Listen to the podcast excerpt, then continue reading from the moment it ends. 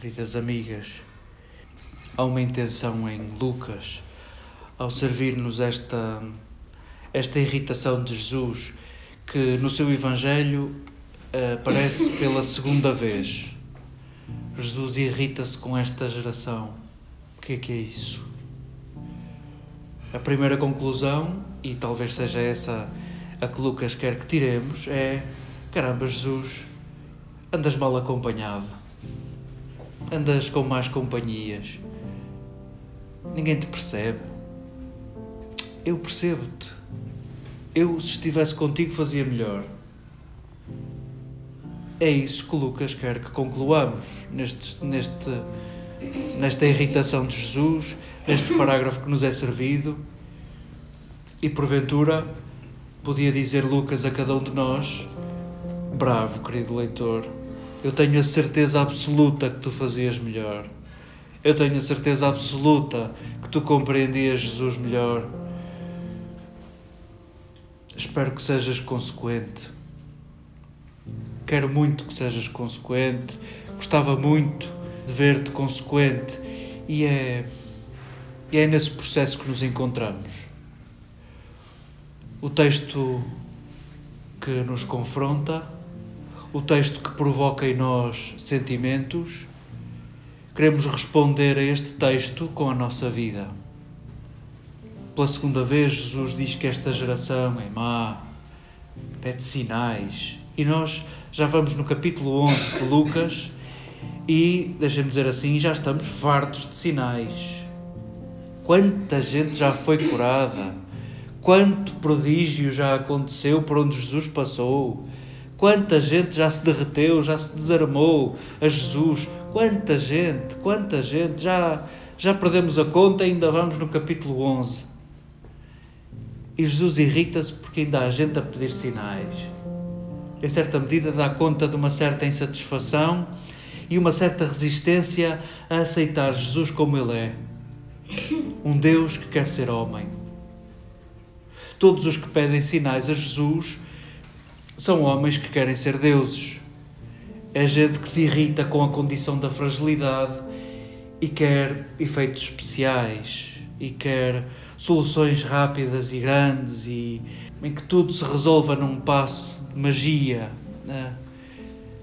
Se nós dizemos a Lucas, espera, eu percebo o que queres dizer, eu não pediria sinais a Jesus, talvez me contentasse com a sua palavra e o seu exemplo e os seus gestos e o que ele foi fazendo, é isso que temos de concretizar agora. Agora meia dúzia de versículos antes deste texto, há uma mulher que rompe da multidão e diz: Feliz da mulher que te amamentou.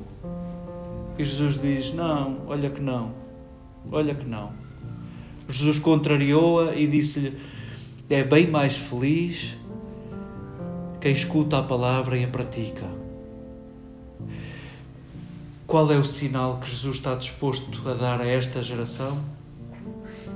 o sinal de Jonas. E não é o efeito especial das três noites no ventre do peixe. É o sinal modesto e tão pessoal que é acolheres uma palavra e decidires-te mudar. Esse é o sinal de Jonas e esse é o sinal que Jesus está disposto a oferecer a esta geração que o irrita o sinal é uma palavra e a possibilidade improvável de ela te transformar. Os ninivitas eram tudo menos escolhidos por Deus. Eram estranhos na história da salvação. A eles é-lhes dirigida uma palavra e, improvavelmente, contra todas as expectativas, cada um responde a essa palavra. Cada um deixa-se mudar, cada um interroga-se, cada um decide mudar. Esse é o sinal que nos é oferecido em Jesus.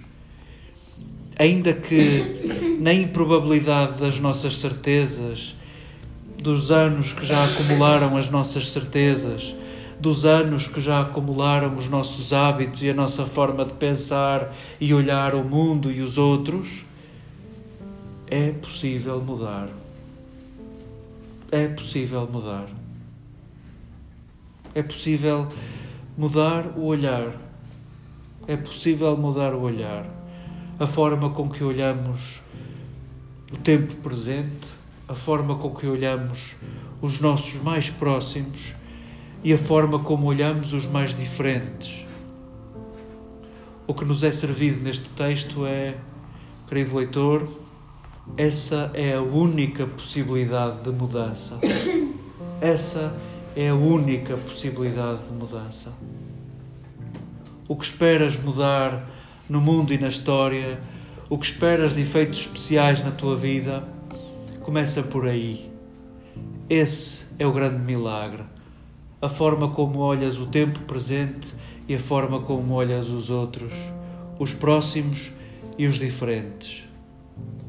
Sintamos que, ainda que indignos, ainda que nos possamos sentir improváveis destinatários da mensagem de Jesus, ainda que nos possamos sentir últimos, sintamos-nos privilegiados, sintamos-nos eleitos a este grande sinal de Jesus que te é oferecido hoje.